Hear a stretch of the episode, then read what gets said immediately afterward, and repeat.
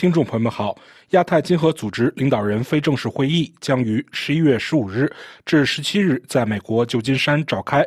作为本次活动的东道主，美国财政部长耶伦二日在华盛顿参加了智库亚洲协会主办的预热活动，并将备受关注的拜登政府对印太地区的经济方法发表了主旨讲话。耶伦当天在讲话开始时说道：“Good afternoon, everyone.” And thank you to the Asia Society for hosting us today. 大家下午好，感谢亚洲协会今天接待我们。我想先从大局着眼。首先，美国最初是一个大西洋国家，但我们长期以来也是一个太平洋国家。我们在加利福尼亚清楚地看到了这一点。拜登总统和我将于本月晚些时候前往那里举办亚太经合组织经济领导人周。我的职业生涯大部分时间也是在那里度过的。在加州和全美国其他地方一样，我们与亚洲的联系是显而易见的。从过去十年中，超过一半的加州移民人口出生在亚洲国家的影响，到硅谷几十年来推动与亚洲的竞争与合作。其次，印太地区是二十一世纪全球经济的中心，该地区拥有世界人口的一半，创造了约三分之二的全球增长。作为美国财长，我在印度、印度尼西亚、韩国、越南和整个地区的访问中，亲眼目睹了这一经济实力和活力。拜登政府认识到这一大局，正在采取一种处理印太问题的方法，以推进我国长期的参与历史，并公正地对待该地区对我们和世界未来的重要性。正如拜登总统在其美国印太战略中所阐述的。美国致力于建设一个自由、开放、互联互通、繁荣、安全和具有韧性的印度太平洋。拜登政府正在努力应对挑战和抓住机遇，包括确保我们的供应链安全和支持美国工人。为了刺激增长，我们正在深化经济一体化，并利用技术改造。为了增强抗灾能力，我们在整个地区开展合作，以应对气候变化和加强卫生体系。为了应对对人权和国际法的威胁，我们正在抵制经济胁迫，加强负责任的民主治理。耶伦说：“我们的经济联系是我们处理印太问题方法的基础。因此，在我今天的发言中，我将着重强调三个优先事项。这三个优先事项正在塑造适合当前形势的本地区经济战略。”即增加贸易和投资，增强我们的经济韧性，以及合作应对全球挑战。我还将概述我们如何通过战略性的、不断加强的多边及双边接触来推进这些优先事项。美国的增长和创新有助于推动印太经济体的活力，而美国和印太地区之间的贸易及投资则惠及我们所有经济体的人民，包括美国本土的社区和工人。在我们期待本月晚些时候举行的亚太经合组织会议之际，请允许我明确声明：关于美国正在远离印太地区的说法是完全没有根据的。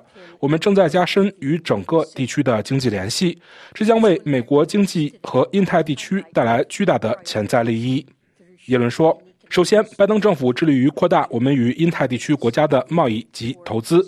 过去十年来，美国与印太地区的贸易稳步增长，2022年达到2.28万亿美元。尽管受到新冠大流行的影响。”但自2019年以来，贸易额增长了百分之二十五以上。事实上，大多数行业的贸易到2021年已恢复到疫情前的水平，然后继续增长。2022年，计算机和电子产品的贸易额达到约4350亿美元，其中包括电子产品的大量进口和出口。这是复杂综合供应链的结果。2022年。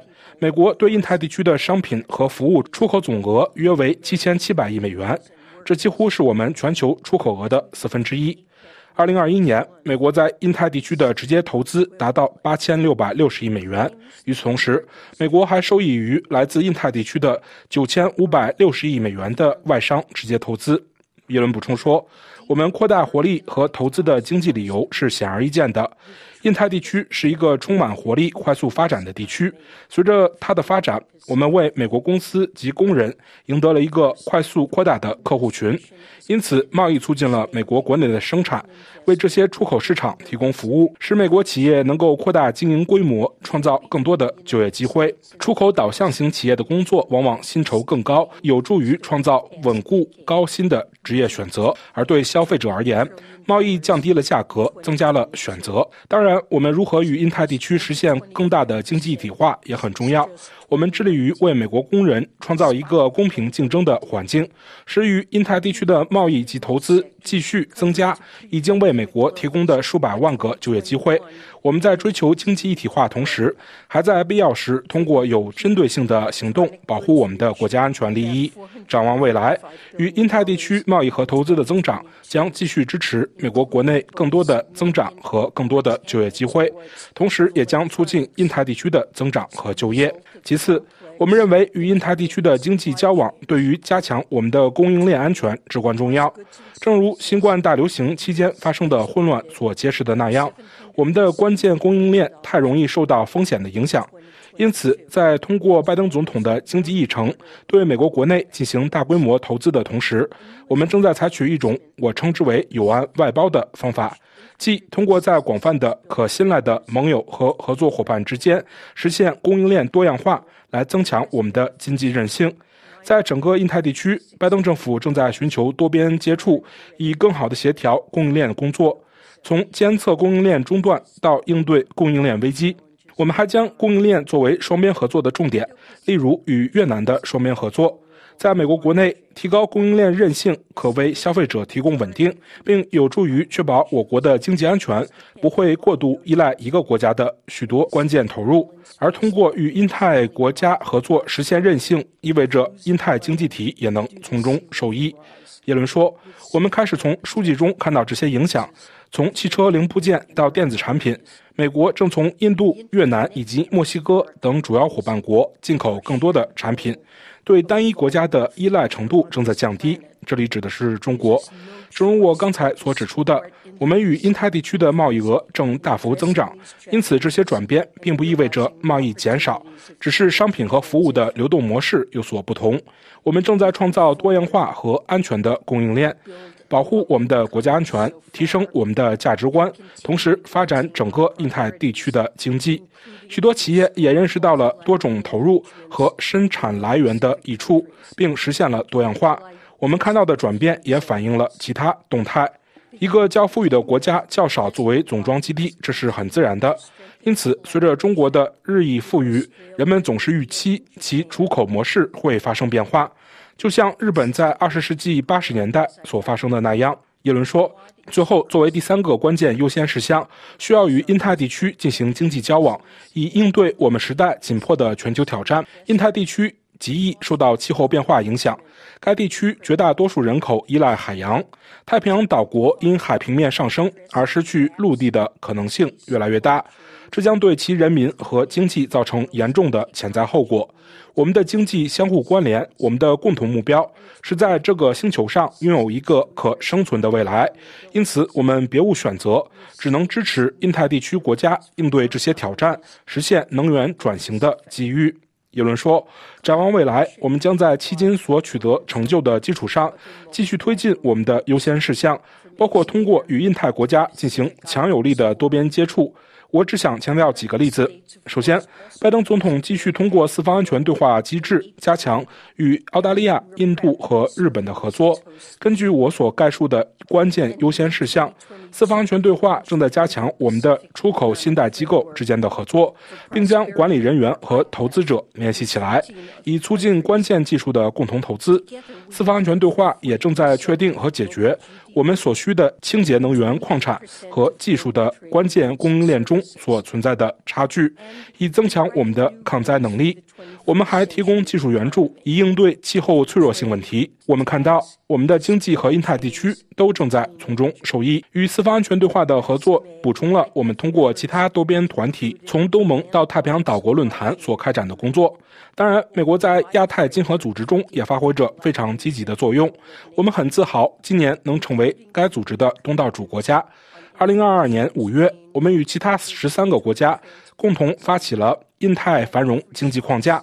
我们共占全球 GDP 的百分之四十，占全球货物和服务贸易的百分之二十八。我们正为二十一世纪的经济制定新的规则，从贸易、税收、供应链到清洁能源。去年五月，印太繁荣经济框架成员国缔结了一项具有里程碑意义的供应链协议。该协议将为深化合作与协调提供一个框架。包括通过在信息交流、监管透明度、集体应对供应链中断以及工人技能提升和再培训方面做出新的承诺。该协议旨在支持印太经济，同时促进关键商品的可靠供应，使美国公司及工人能够获得运营不受干扰所需的关键投入。该协议进一步推进了我们的价值观。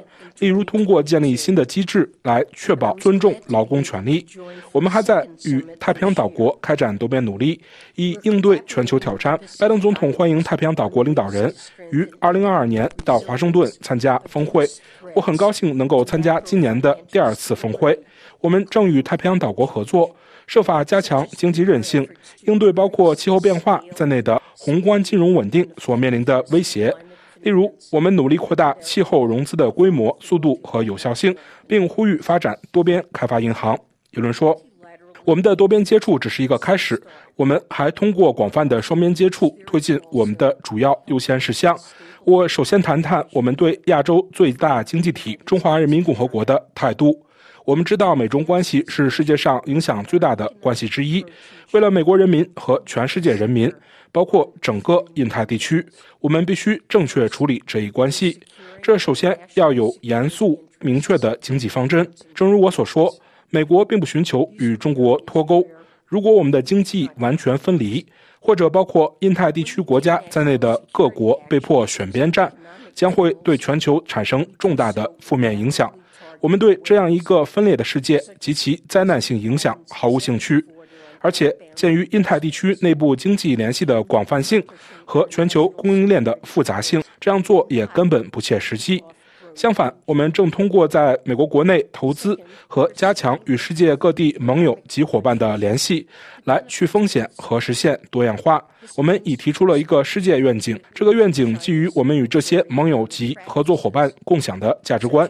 在这个愿景当中，美国和中国之间也存在着健康稳定的经济关系。为了推进该愿景，我们的对华经济方针将继续围绕三大目标展开。首先，我们要确保我们的国家安全利益和促进人权，在这些领域我们绝不妥协。但是，当我们利用经济工具采取国家安全行动时，我们是以目标明确的方式进行的。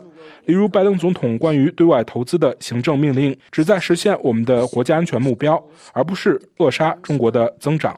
其次，我们正寻求一种对双方都有利的健康经济关系，这意味着要对中方不公平的经济行为做出适当回应，如不利于美国公司及工人的非市场政策、对市场准入设置的壁垒，以及利用经济实力胁迫脆弱的贸易伙伴等。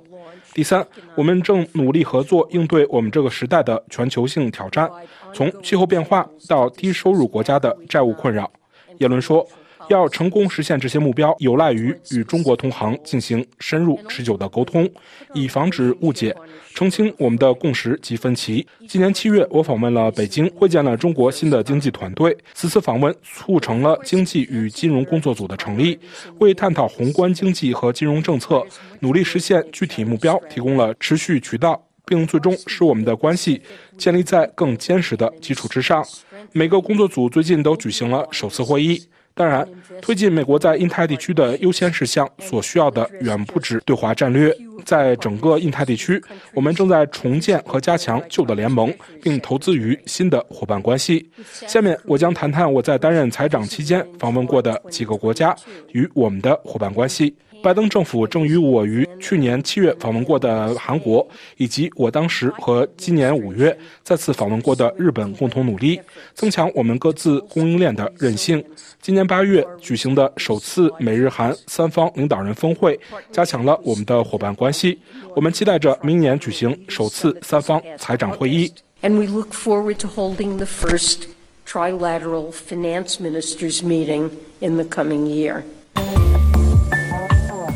听众朋友们，感谢您的收听，也感谢毕朱丽的技术合作。请在我们的印太纵览栏目中查看本期节目的详细内容。